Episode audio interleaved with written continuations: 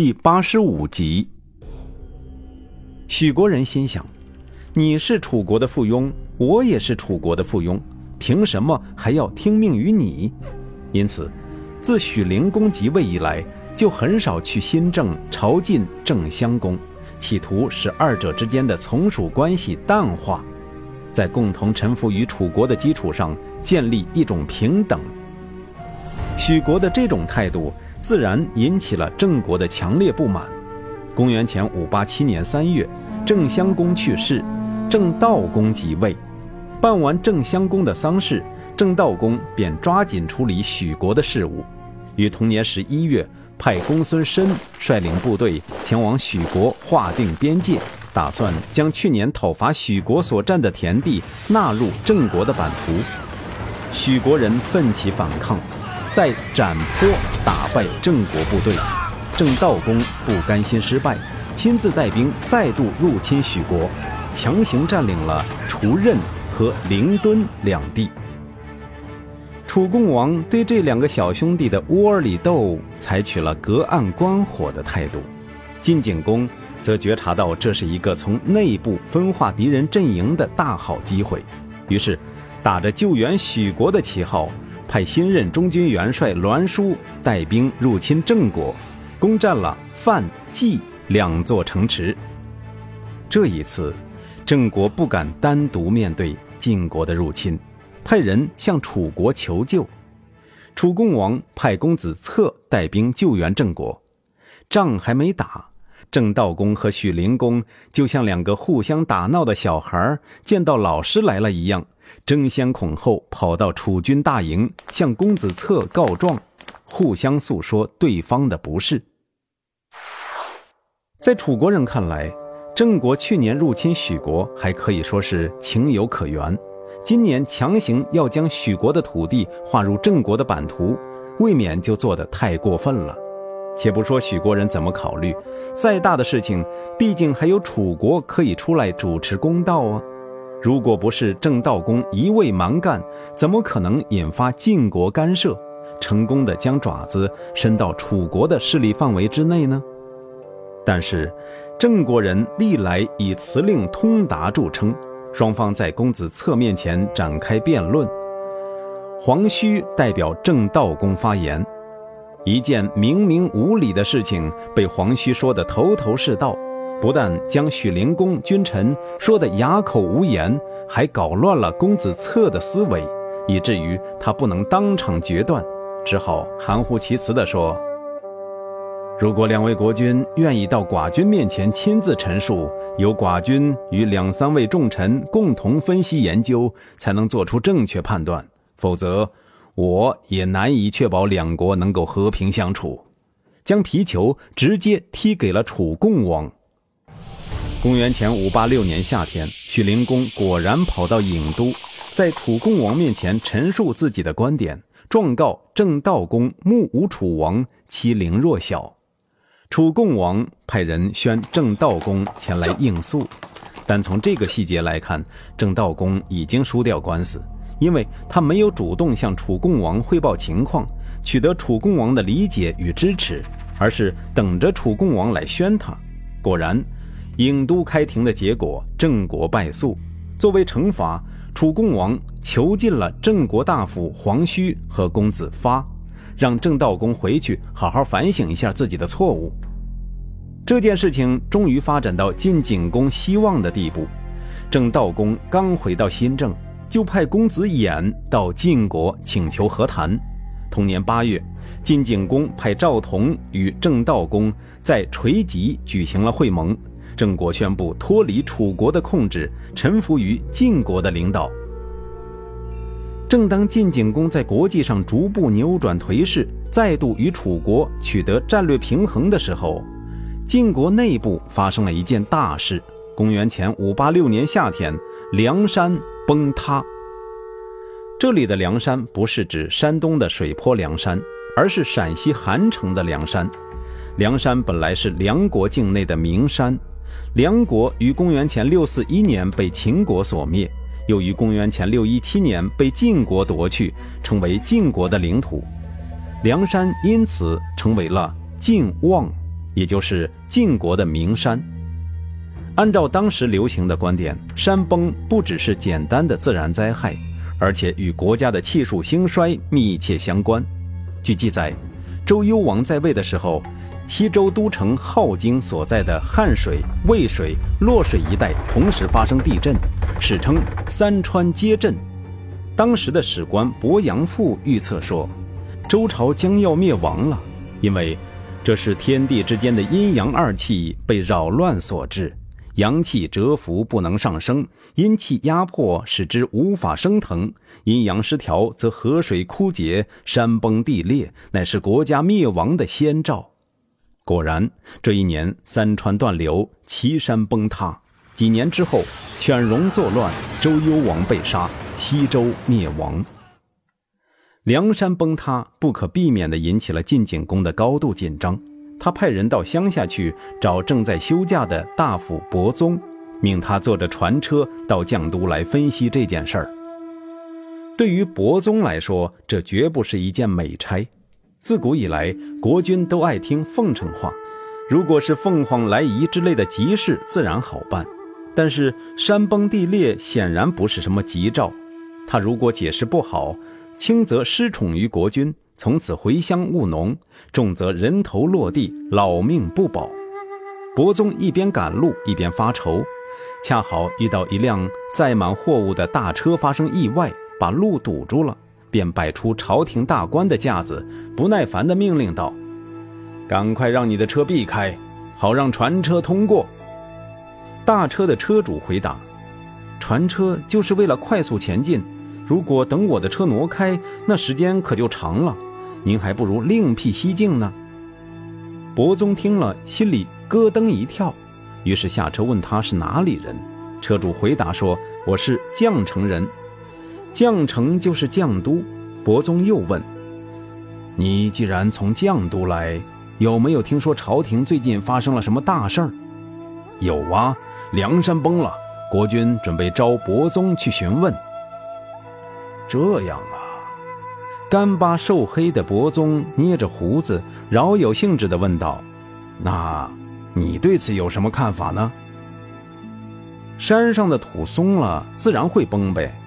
那人大大咧咧地说：“国家将山川作为主要的祭祀对象，遇到山崩，国君就不吃肉，少吃两个菜，不听音乐，不穿华丽的服装，坐朴素的车，住简陋的房屋，陈列祭祀的物品。”派史官宣读祭文，仅此而已。就算找伯宗来问，也不外乎这些事儿吧。伯宗眼前一亮，是啊，何必把事情搞复杂呢？又问那个人的姓名，那个人拒不告知。见到晋景公之后，伯宗一脸放松，将那个人的话原原本本的重复了一次，并且对晋景公说：“山崩地裂不过是自然现象。”不必有什么思想负担。如果国君实在不放心，那就请降低自己的待遇，低调行事，诚敬事神，这样就可以避免祸患发生了。读史至此，难免有所感触。古代的国君遇到自然灾害就很紧张，害怕是自己做错了事，使得上天降罪，因此要采取不举，也就是十不杀生。菜肴不用太过丰盛，也不以音乐助兴，用这样的手段来平息上天的震怒。而后世的人们则很少有这种敬畏之心。同年冬天，因为郑国臣服于晋国，晋景公召集齐、宋、魏、郑、曹、朱杞国国君、郑国的重劳举行了会盟。这次会盟与三年前楚国主导的蜀地会盟相比，虽然参加的国家不算多，但全部都是诸侯本人亲自到会，级别自然高很多。这也说明晋楚争霸那么多年，中原各国对于晋国还是抱有同根同种的类感情，更愿意服从晋国的领导。而楚国自楚庄王去世。无论在内政、外交还是军事上都有所削弱，国势从鼎盛时期开始平滑下降。重劳会盟举行的很成功，气氛相当热烈。在这次会盟即将结束的时候，各国诸侯还相约在近期再开一次会，继续讨论建立国际合作的具体事宜。只有宋国新任国君宋共公扫了大家的兴，他委婉地提出，宋国最近发生了一些事儿，下次会议他就不参加了。宋共公是三年前上台的，公元前五八九年八月，宋文公去世。在幼师华元的主持下，宋国为宋文公举行了堪称奢华的葬礼，用生石灰和木炭防潮，增加墓室内的车马仪仗和生活用品，首次使用活人殉葬。外国采用四阿重屋的形式，内棺采用天子才使用的装饰。这种僭越天子礼仪的行为，在当时受到严肃批评。《左传》也认为华元在这件事上有失为臣之道，臣下是为国君解决问题和消除迷惑的，在大是大非的问题上应该坚持原则，不惜以死抗争。而华元在宋文公生前放纵他的不良行为，在宋文公死后又过分奢侈，将君主置于邪恶之地，哪里有这样的臣子？顺便说一下。据《吕氏春秋》记载，宋国还没有灭亡，宋文公的墓葬就遭盗墓贼光顾，被挖掘一空。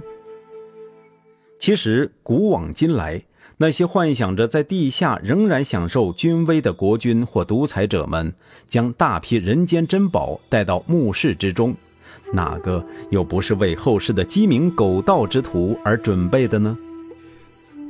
公元前五八六年秋天。宋国的公子韦归结束了在楚国的人质生涯，从郢都回到商丘。宋国向楚国派人质，是根据公元前五九四年楚庄王围攻宋国之后达成的协议。当时派出的是华元，但是两年之后，宋文公便派公子韦归取代了华元，而且一去就是十年。华元对这件事儿深感内疚。在家里设宴为公子违规接风洗尘，但是，在楚国生活过的公子违规显然沾染了楚国的倦狂之气，不但不领华元的情，而且向宋共公请愿，要带自己的族兵敲锣打鼓地呐喊着冲入华元家，然后再以同样的方式出来。宋共公很是不解，问他为什么，他哈哈一笑，得意地说。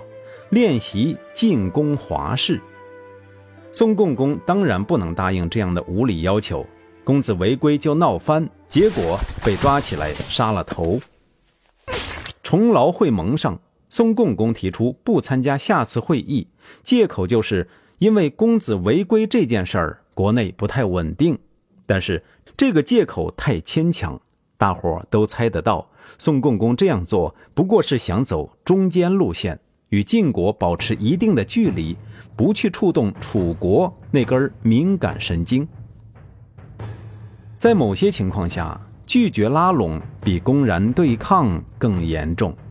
重劳会盟的第二年，公元前五八五年三月，晋景公就派伯宗为主帅，夏阳说为副帅，带领晋、魏、郑三国联军，再加上部分戎族军队入侵宋国。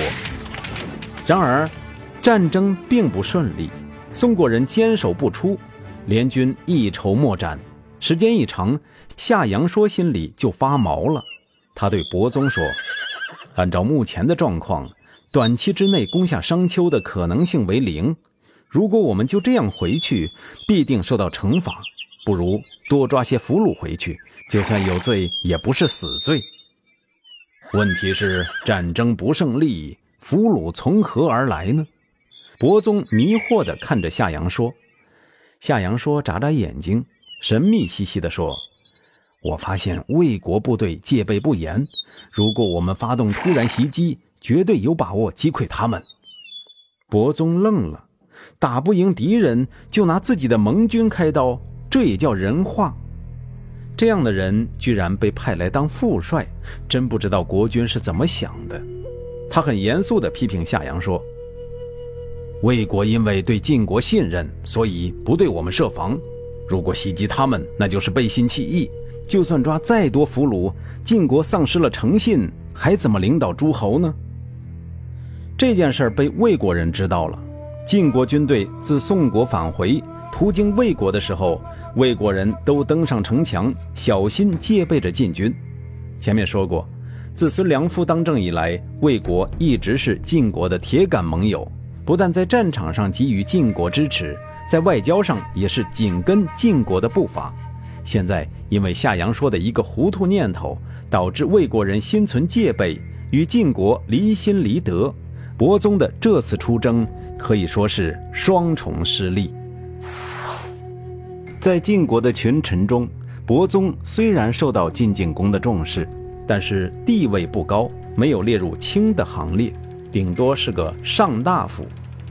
公元前五八五年的宋国入侵战，晋景公。不派六军的正副元帅出征，而是派伯宗担纲。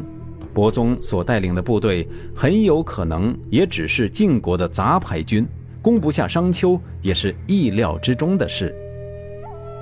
实际上，晋景公此时也没有将主要精力放在对宋国的战争上。自从去年梁山崩塌，他一直在酝酿一件大事，那就是迁都。关于新都的选址问题，他已经多次征求群臣的意见了。大家的意见在讨论中逐渐趋于一致，认为应该选在荀城和峡城之间，因为这个地方土地肥沃，又接近盐池，国利军乐，不可多得。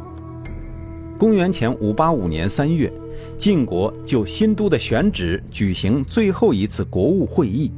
晋景公听完群臣的意见之后，当场也没有表态，只是向大伙拱拱手，若有所思地径直向后宫走去。韩厥此时担任新中军元帅兼仆大夫，他跟着晋景公走到了中庭。晋景公突然停下来，出其不意地问：“你有什么意见？”“我的意见和群臣不同。”晋景公往前踱了两步。转过身来看着韩厥说：“我就是要听听不同的声音，你尽管说，没有关系。”韩厥分析道：“荀城和狭城之间其实是土薄水浅，容易积聚污秽，百姓愁苦，体质羸弱，容易得风湿一类的病，不如前往新田，那里土厚水深，居民不容易患病。”还有汾水和快水可以去除污秽，人民的文化水平相对较高。如果迁到那里，晋国至少有十代君主可以享受其中之利。晋景公沉默不语。韩厥又说：“山泽林盐都是国家的宝藏，国家富饶，则人民骄奢淫逸；人民接近宝藏，则公事没有号召力，谈什么国利军乐？”韩厥这番话，乍一看有诸多自相矛盾之处，逻辑混乱不清。但是仔细分析起来，他有一条思想主线，那就是民富则国不强。晋景公是个聪明人，觉得只有韩厥的话鞭辟入里，于是听从了他的建议。同年四月十三日，晋国正式迁都新田，也就是今天的侯马市。